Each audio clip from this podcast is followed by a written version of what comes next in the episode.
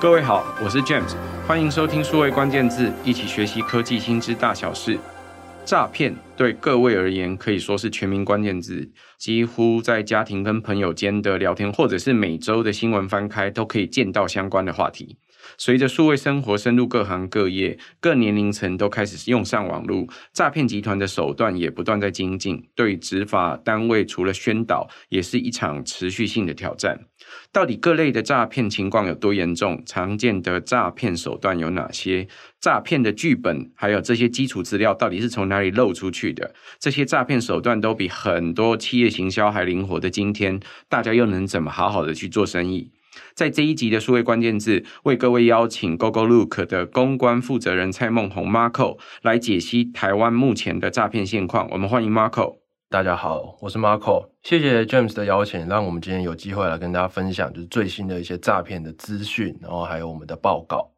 我想对大家来说，Gogolook 这个公司不一定大家听过，但是很多朋友应该都听过一个来电辨识服务，叫做 Who's Call。中文他们有一个名词叫做向卡来。Gogolook 其实是他们背后的母公司，他们其实还有推了很多不一样的服务，像是美玉仪啊、袋鼠先生、Watchman 等等。是不是？首先请 Marco 很快速介绍一下 Gogolook，还有为什么会做出这一个诈骗年报？OK。我们 Gogolook 中文名字叫走着瞧，这也是很有趣的一个名字。那我们除了有刚刚提到的 Who's Call 像卡来这样子的服务之外，也有 Line 上面的可疑讯息查证机器人美玉仪，或是金融商品的比较平台袋鼠金融，还有像是企业端的服务啊，我们像是 Watchman 做一个企业商誉的保护。以及数位验证方案，还有号码串接的服务，这相关都是可以提供，可能包含消费者或是企业相关的防诈解决方案。那如果想到防诈，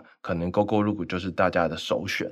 那提到了这次的一个诈骗年报，其实这样子的报告也是我们从疫情的期间，就是诈骗大爆发的时候，我们开始去深度解析相关的一些诈骗数据。那今年呢，其实很特别，因为 GoGo 路的呃防守范围横跨了各个不同的诈骗场景，可能包含电话、简讯、通讯软体，或是呃网域。金融界以及区块链等等，那我们就把相关的这些诈骗资讯呈现在这一个报告之中，也就是可以说是市面上最新的一个诈骗百科全书，来跟大家分享最新的诈骗情资。大概不意外，很多朋友在日常生活或者是在家庭中就有人受到这样子的诈骗的影响哦。那很多朋友开玩笑，或甚至你会常常看到报章杂志上面在讨论说台湾是诈骗之乡啊，意思讲的是我们是诈骗技术这门技术或者是这门商业模式的输出国。Marco，对你来说，是不是只有台湾是这个状况很严重，还是这其实不是只有台湾？呃，相关的诈骗情况，其实在我们看来，有点像是集团化、规模化的一个呃发展，所以不止在台湾，其实在全球。台湾、亚洲，然后欧美，其实大家都是面临一样的诈骗问题。尤其在这个疫情之后，过去比较没有诈骗的国家，现在也开始变得很严重。那我们会拿一个数字作为一个主要的观察，是包含一年 Who's Call 为每位用户平均挡下多少诈骗和简讯。那以泰国为例好了，那它其实大概是一年有三十三次。的诈骗电话与简讯的一个拦阻量，那这样的数字其实是台湾的两倍之多。那台湾大概是十七到十八，和马来西亚相仿。那香港大概是十二次。那其实可以看到，其实各国之间其实这样子诈骗的成长是都非常的明显，甚至比台湾还快。所以我们来看，这其实是一个集团化的一个发展，开始从早期的台湾、中国。开始往法规松散的地方移动，大家相信对于柬埔寨打工诈骗应该不陌生。这也是整个防诈的市场规模持续成长，它的 K 卡可能会到于将近二十多趴的一个比例。这也是我们其实觉得这一块是大家需要更加重视的，也是呃潜在的机会所在。过去十年新创风潮流行的过程当中，我们常开一个玩笑说，有一种商业模式是 SaaS 的商业模式。这种商业模式呢，是我一开始在一个国家能够做成功，而且产品化某一个相关的服务之后，我透过这个技术的产品化，然后把它复制到其他不同的国家去，这叫做技术的输出或者是规模化。在规模化的过程，这个 scaling 的过程呢，是几乎每一个新创公司它能够成长的其中一个梦想，就是对很多公司来说，都会希望自己能够成长的更大。那诈骗输出这句话讲的其实比较像是这种集团化或规模化的这个过程，同样的技术，同样的诈骗手段或方法，同样的剧本，它是不是会被复制到不同的国家去？所以，如同刚 Marco 讲的，在 Husco 比较流行的国家家里面，经过调查就发现，像泰国，它其实是台湾跟马来西亚的两倍。那香港也在疫情中间快速的开始成长。所以，其实这些呃技术都有规模化的可能性。它同样的技术出现在一个国家，而且这个剧本能够走得动，到其他国家去，也有可能会影响当地的市场。所以，这其实是一个互相影响的市场。那我想问问 Marco，从 Whoscall 收集的资料跟观点来看，除了我们已经早已习以为常的那个“妈妈救我”啊这种简讯，或者是诈骗电话，或者是你的家人现在在我手上这种常见的诈骗的剧本，或者是像是现在很流行的那些简讯的诈骗，譬如说，呃，会提到，诶，我是你两天前才碰到的高中同学，你怎么还没有加我那里这种简讯诈骗之外，还有哪一些是常见的诈骗手段？除了呃电话和简讯是台湾人习以为常的一个诈骗手段之外，我们发现其实像是假冒的网域，它透过了包含简讯、通讯软体，还有一些社群广告等等的渠道散播，也成为了所谓诈骗的中继点。就是接收到连接之后，他点进去之后，它反而是一个诈骗的下一步的情境。那我们根据我们的目前的观察，大概一个月会有大概两千多个。诈骗的新生网域的出现，就是一直它是更新的，它可能有经历下架的过程，但是诈骗集团又产生了一个新的诈骗网域。那这样子的网域其实可以归类为几个不同的类型，包含假投资的，它可能是模仿一个交易所。模仿一个嗯，香港的包含币圈的或是正常的股票投资的交易所，这是最大的大宗，大概占了将近六成。那其他也包含像是一页式的呃网域，那一页式网域就是可以说是，诶，这个网页点进去，它只卖一个商品，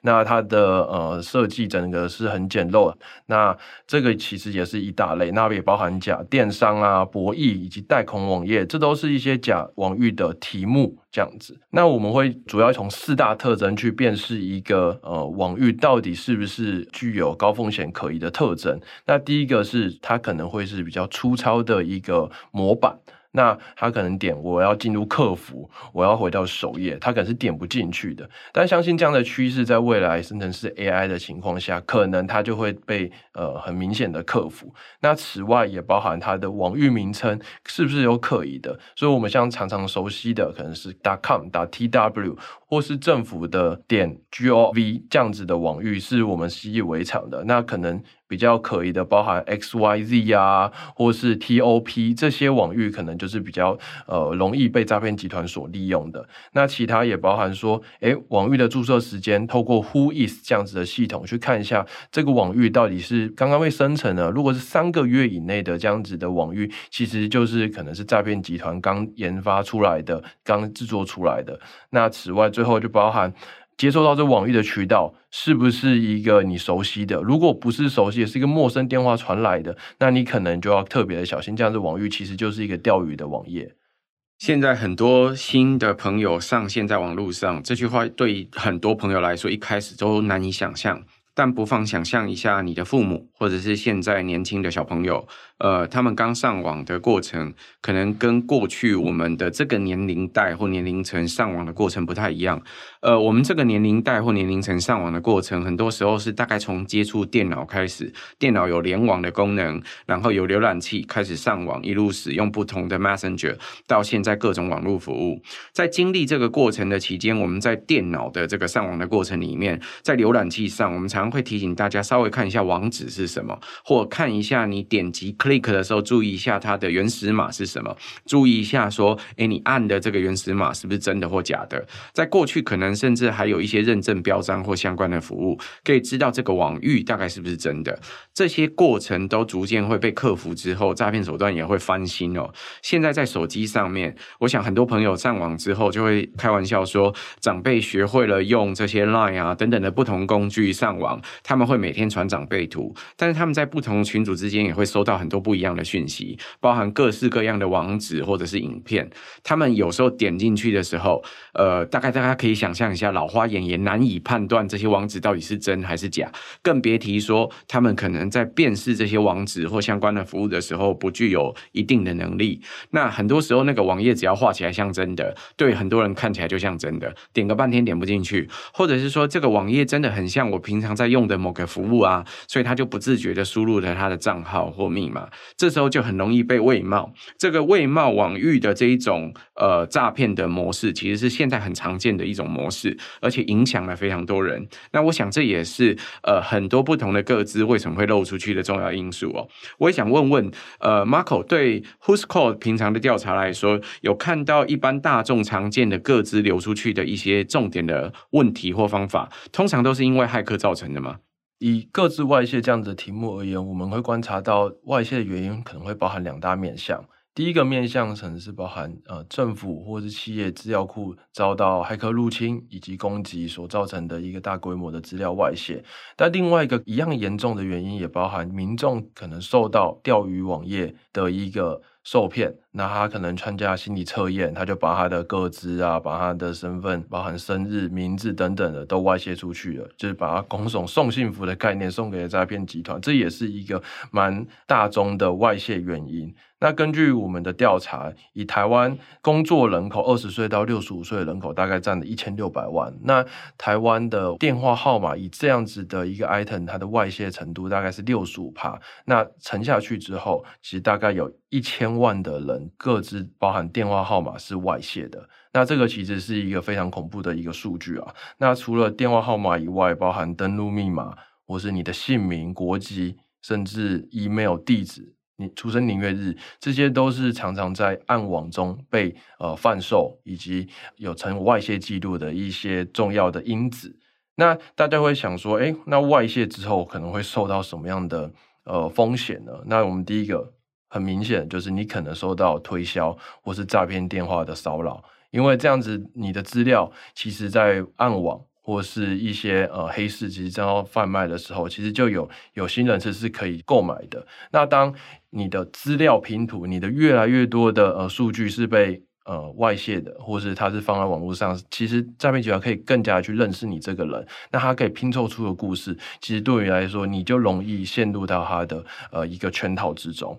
那我们这边也会鼓励说，民众可以开始利用更多线上服务所提供的可能二阶段的认证，可能包含要绑 OTP，或是要绑你的脸部辨识才能去登录，或是可能安装一些防诈的工具，例如像是 Whoscall 就可以挡掉蛮多电话和简讯的一个攻击。那或是我们可以多去更换所谓高强度的密码，或是使用呃有些内建的 No Code 的一些密码来做一个配套这样子。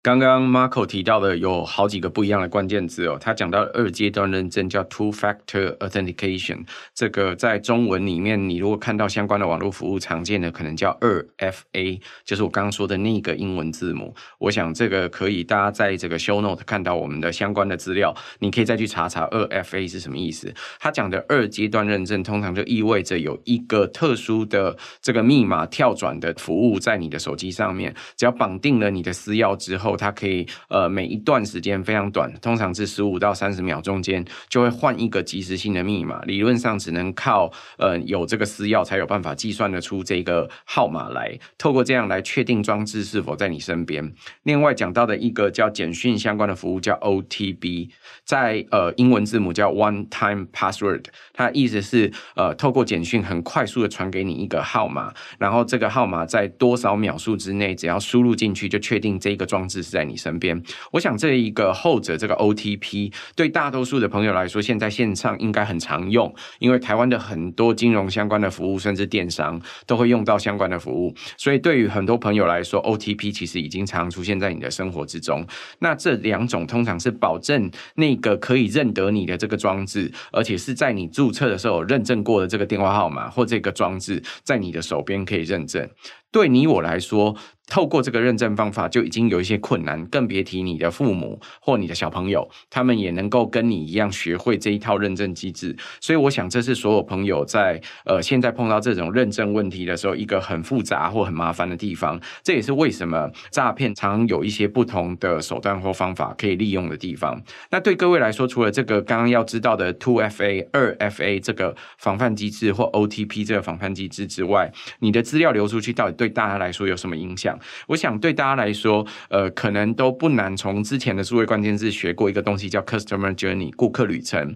那一样诈骗的手段，它需要相关的剧本。写相关剧本的时候，需要一些资讯，比如说你叫什么姓名，你爸妈叫什么名字，你常常用的小名是什么，你的生日在什么时间等等这些不同的资讯。如果有这些资讯，理论上那个诈骗剧本就可以写得相对完整。所以他知道，如同刚刚 Mark 说的，知道你的相关的讯息，知道你朋友同学的名字，知道你们的关系等等，所以他就有机会透过这样子的剧本来骗你，而且能够真的骗到你。这是我们常常在开玩笑说，诈骗集团常常在做这个行销的灵活手段啊，都比很多企业在做行销的剧本写的还好，也是很多朋友现在在线上很难做生意的地方。所以，Marco 对于 Whoscall 或者是对于 GoGoLook 来说，你们有没有哪一些观察，或者是哪一些方法可以提供给大家建议，是能够怎么在线线上做好有信赖的生意？OK，那大家其实对于自己声誉上面的保护是非常的重视，尤其大型的一个企业。那其实我们过去蛮多例子，包含诶自称某某某银行的电话打来，但是他态度极差。或是说，哎，我是某某银行的证券业的王小姐，你很久没有跟我联系了，我有推荐标股给你。甚至 FB 广告，他下了，他使用某一个人的肖像去下广告，去取信于你，让你加入他的社团，这样子伪冒形式的诈骗，其实也是近年来比较主要的呃手段之一。那这样子的标的，可能从一开始的大型的电商、大型的银行开始往下。进入到比较小型的微电商，甚至公益团体也受到这样子伪冒的攻击。那其实这样子的形式下去，可能消费者可能会不信任，或是说对你这个企业造成商誉上面的影响。那这个其实是蛮多企业的当务之急，尤其现在政府打诈算是一个蛮积极的一个方针啦。那诈骗电话呢，其实可以分成是两种形式，我们会称为变造号码和伪冒号码这两个类型。那我们再举达美乐的过去的使用的一个电话二八八二五二五二来做举例，以变造号码为例，你会看到电话来电的时候，它是哎加八八六二八八二五二五二。这样子的一个号码，但是其实事实上是，诶，台湾的电话不应该出现八八六这样子的数字，所以你可以代表它是透过一个往外的境外系统打回台湾的，不然如果是在台湾公司打给你的手机，它不应该出现加八八六这样子的形式。那这样子的诈骗号码，我们会说会是一个。变造形式的诈骗号码，那这个部分呢，其实包含刑事局和 Whoscall，我们这边都有一个解决方案，是可以把这些加八八六的号码已经侦测出来，也是鼓励大家可以多使用，像是我们这样子的一个 APP 服务。但第二种一个所谓冒名号码，它的概念会是说，诶，他用了一个二八八二五二五一的号码打，但是他说自己是，诶，我是达美乐。那这样子的一个诈骗形式呢，我们其实是需要透过更进一步的一个呃所谓 Watchman 的系统，可以做到更超前部署的防御。那刚刚提到 Watchman 这样子商誉保护服务，它是怎么运作的呢？我们可以想象到，企业最害怕的是什么？他其实企业可能害怕的是，诶，他其实被伪冒了，但他不知道，客诉电话打进来了，他才知道，或是他上到新闻了，他才知道自己已经成为诈骗集团盯上的眼中物了。那这样子的事情，其实会造成所谓公关、行销部门在维运公司形象成本上面的提升，甚至到了。诶，通路机会的下降，因为你太多的伪冒电话以你为所谓的标的，但是客户已经不太相信你说，诶，你到底是真的某某银行吗？其实我看不出来。那真的业务打进去的时候，它的业务机会其实就大大降低了。那最后就造成了可能是股东的损失，或是管理阶层压力。它其实是一个环环相扣的连锁反应，都是因为企业受到诈骗集团的伪冒。虽然企业也是一个受害者的角色，但我们到底可不可以再多做些？怎么去保护、去做一个超前部署的概念呢？那 Watchman 的这样的商誉保护服务，其实就是以这样子的出发点为研发。的一个初衷，其实大家行销团队其实大家都会使用所谓的舆情监测系统嘛。那我们透过像是 OpView、Keepo、Informiner 这样子的服务，在社群上面观察所谓品牌或是产品的讨论度，甚至用户怎么看你，我们可以透过这样的系统去一目了然，就是实时的二十四小时监测。那 Watchman 的一个概念呢，则是在更多的地方，包含电话、简讯。网域以及社群的维度去监测你这个品牌有没有被伪冒的情况，有没有有心人士用着你企业的名字去外面招摇撞骗，去透过你拨打诈骗电话。诈骗简讯等等的，那可能到消费者端，可能他就会误信于你，他甚至付钱的给你，或是因为那些诈骗集团态度不佳而对你这个企业打上一个问号，这样子的一个情况，我们会希望可以帮你提出相对应的对策，包含及时的呃侦测，以及后续的甚至下架以及通报的服务，都会在这个 Watchman 的企业商誉保护服务之中。那企业商誉保护服务基本上是由两个环节来做一个组成的，第一个是所谓 Who's Code 的认证号码，在第二个呢就是伪冒的及时侦测系统。那我先来解释一下什么是 Who's Code 的认证号码。大家对于 Facebook 的蓝勾勾或是 Twitter 的蓝勾勾应该不陌生，但你有没有想过，或是你有没有接过？Whoscall 上面其实也有绿勾勾的一个认证号码。那其实这样子的服务，我们就可以帮助企业收到伪冒上面的防止，去认证你这个号码，其实就是比弄你这个企业，不会说哎，诈骗集团利用其他号码做伪冒你的动作。你可以在官网跟大家用户说，哎，你要认明这个有 Whoscall 绿勾勾的号码才是真的 Whoscall 的号码。那像这样子的服务呢，我们其实有看到蛮多金融客户，包含中信、国泰、富邦，或是电商，像是露天以及食物外送、Foodpanda 等等，其实都采用这样子的服务，去增加所谓客户的接听率。以及降低被伪冒的一个几率。那其实我们还有一个很重要的关键，就是千万尽量避免去使用所谓的共用号码一个概念，因为蛮多企业为了降低了所谓营业的成本、电话行销的成本，其实使用的是所谓共用的号码。那你可以想象一个共用的号码，你刚寄完你们企业的最新的销售资讯，下一个诈骗集团可能来寄送情色的简讯或者是推销的简讯。其实这样子对于你这个企业的一个像是大大扣分的感觉，那像是这种公用号码也不太适合作为认证号码的一个服务，所以我们也是蛮鼓励企业去申请属于自己的一个企业专用的行销电话号码，来做一个客户的一个后续的沟通以及客服的服务这样子。再来第二个提到的是所谓监测的服务，除了我们先把号码认证下来，我们知道你们企业的白名单哪些了。那我们来做一下后面的实时的侦测，到底去看一下，在我们用户的回报中，或是我们自己的 AI 侦测系统中，是不是有打着你们名号的，包含行销电话、行销简讯，甚至是一个诈骗的网域？那其实这样子的服务，我们可以适用于长期的企业的声誉维护、实时的长时间监控，或是说短期的行销活动，以台北马拉松为例好了，他们过去有遇到相应的一些诈骗问题，那其实他们在去年就有采用我们这样子的 Watchman 的服务，那可以看到说，我们就是实时帮他们监测说，哎，台北马拉松。或是协会到底有没有相对应被呃伪冒的一个情况？如果有的话，我们马上帮助那个电话号码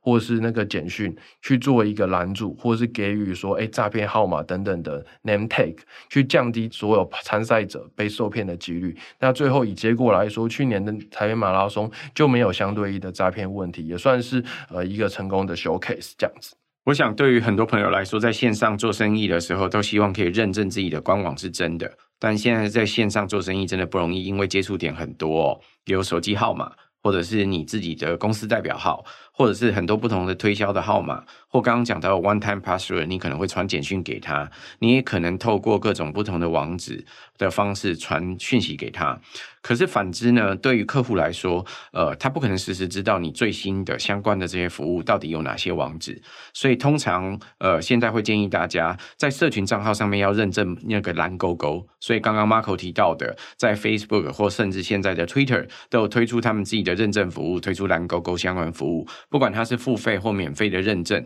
但是对于企业在线上做生意来说，这就是其中一种保障。那更别提说，如果你要用简讯来提供相关的服务的时候，或者是电话来提供相关的服务的时候，你都希望这个电话可以被 mark，就是代表你公司的电话号码。对于所有的公司或对于所有人来说，这号码是属于你的，而且是真的是你在缴费、你在使用的，不管它是电话推销或者是直接推销。所以，如果你可以去做一个相关的认证，把这个认证号码拿下来，确定是你自己的，而且你在串这些相关的简讯啊，或相关应用的时候，都特别留意，就是对它只用同一个代表号来做沟通。那我想，这都是呃可以让大家在线上做生意更容易的地方。的确，如同 Marco 所讲到的，你可以注意到线上有很多服务现在越来越方便，一个 API 串好就可以寄简讯给你。可是寄简讯给你，如果你这个 API 同时串好在共用电话号码的时候，它随时在传不同的行销简讯给你。很多朋友会收到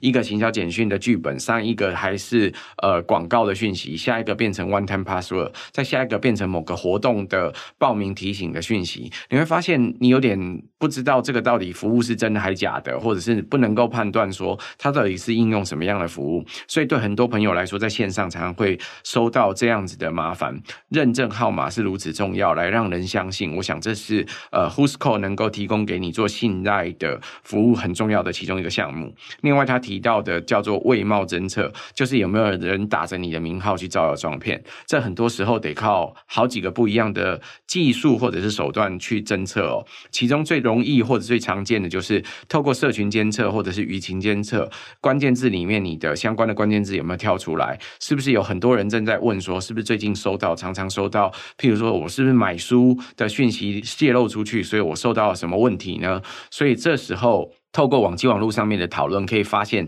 是不是有很多人打着我的名号，正在网络上招摇撞骗，这可能是其中一个常见的问题。那其他的，就譬如说简讯或网域，是不是我的网域同一个相关的关键字，它稍微变造了一下就出现在网络上？如果很短时间出现了大量异常的网域出现在某一些简讯或者是呃 LINE 的社群里面，而且被例如美玉仪这样子的工具给监测到的话，我们就会强烈的怀疑它是不是。是已经呃有一些新的手段或方法出去，这都是侦测的方法之一。那我想对于大家做企业来说，都会碰到很多各式各样不一样的困难。怎么样去打造一个有信赖的商业服务？对于接下来很多不同人在线上或线下做生意的时候，也是很重要的地方。那最后我也想问问 Marco，呃，最近很多人都在讨论 AI，AI 是一个非常流行的话题。我想除了用 AI 来画图，或者是 AI 来产生文字，叫 GPT 的像相关的服务对很多人来说，最近都在强烈的应用它，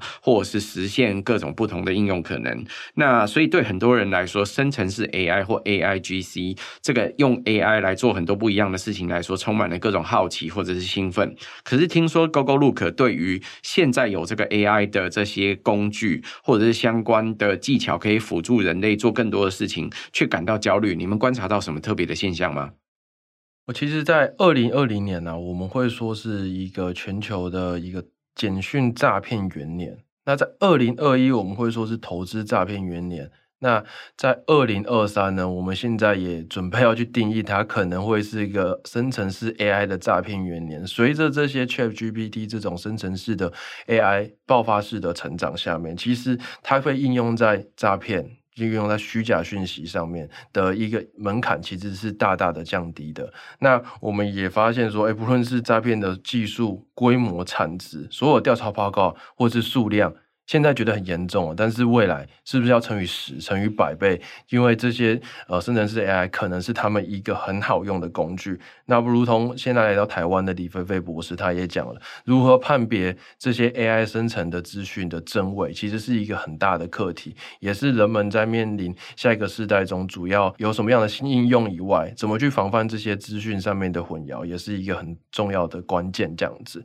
那其实。我们也看到国外蛮多 case，利用 ChatGPT 去生成诈骗文本，或是用 Copilot 去写一个假的诈骗网页。其实都蛮容易的，或是成本其实是相对低的。他们甚至可以是一个先 lay off 那些写手了，因为有 Chat GPT 了。那甚至可以利用像 Deepfake 的 visual，或是 voice 的技术去伪冒你身边的人，把你社群上面看到你可能家人的样子，它可以制作成生成成影像，或是如果是影片，它可以截取你的声音，去打造一个更。逼真更符合你你们生活中间的一个诈骗的剧本。其实对于未来新时代的诈骗到底会变成什么样貌，我们也是非常的呃担心。那面对这样子的问题，其实我们也正在研发一些像是机器人相关的服务，是结合我们既有的产品线。可以想象未来几个月之后，你会看到哎。AI 打 AI 的一个代理人战争的诈骗以及反诈的战役，那我相信这样子的未来其实已经不远了，我们也非常期待这样子。呃，我想对于很多朋友来说，过去譬如说像 Marco 刚刚提到的，要建议大家在网络上怎么去辨识是不是诈骗的相关的讯息，其中几个手法可能就是譬如说它的网页设计是不是有点问题啊，或者是它的网域是不是有鱼目混珠，或者是有乱码出现啊。另外去看看它的这个网域的注册时间，或者是它散布的方法手段等等，透过这几种不同的频率啊等等的不同的做法，可以去判断这个呃简讯的真实。实性或这个讯息的真实性的来源，我想这是在网络上确认这是真假讯息的其中一个方法。可对大家来说，接下来的这个过程将会越来越困难。为什么？因为 AI 它做的这些内容出来了，它以假乱真，可以画出好多看起来很漂亮的美女图，或者是写出很多看起来一本正经的胡说乱语的这些文字。那对大家来说，未来生产出这些内容的时间都变更短。所以你可以想象。做出一个好的网站，看起来以假乱真的网站，会比以前容易许多；或甚至写出一段看起来是很正经的文字，也比过去容易许多。所以对大家来说，当这种生产内容的成本大幅下降，可见的未来是会见到很多可能不同的这些内容或相关的剧本会写得更完善、更完美。所以我想这也是呃，现在在 AI 的环境底下会出现这些内容也都更精进。片的剧本都更调整的地方，对于大家来说，在线上做生意比过去还更困难一点点。但是要怎么样去打造信赖的生意，能够让你跟客户之间维系一个好的关系，我想都会是很多朋友接下来面对这一个呃线上做生意不同挑战的地方。那如果各位很关心这个 GoGoLook 相关的这些报告，呃，也可以在我们的 Show Note 的下方看到有相关的连接去下载。我想对于各位来说，都可以在接下来面对诈骗的环境，或者是面对打造信赖的环境，都可以有一些帮助或帮忙。今天很谢谢 Marco 的分享，谢谢，也谢谢各位在线上收听。如果你喜欢我们的节目，请多多帮我们转发宣传，五星好评。我们下周再会，拜拜，拜拜。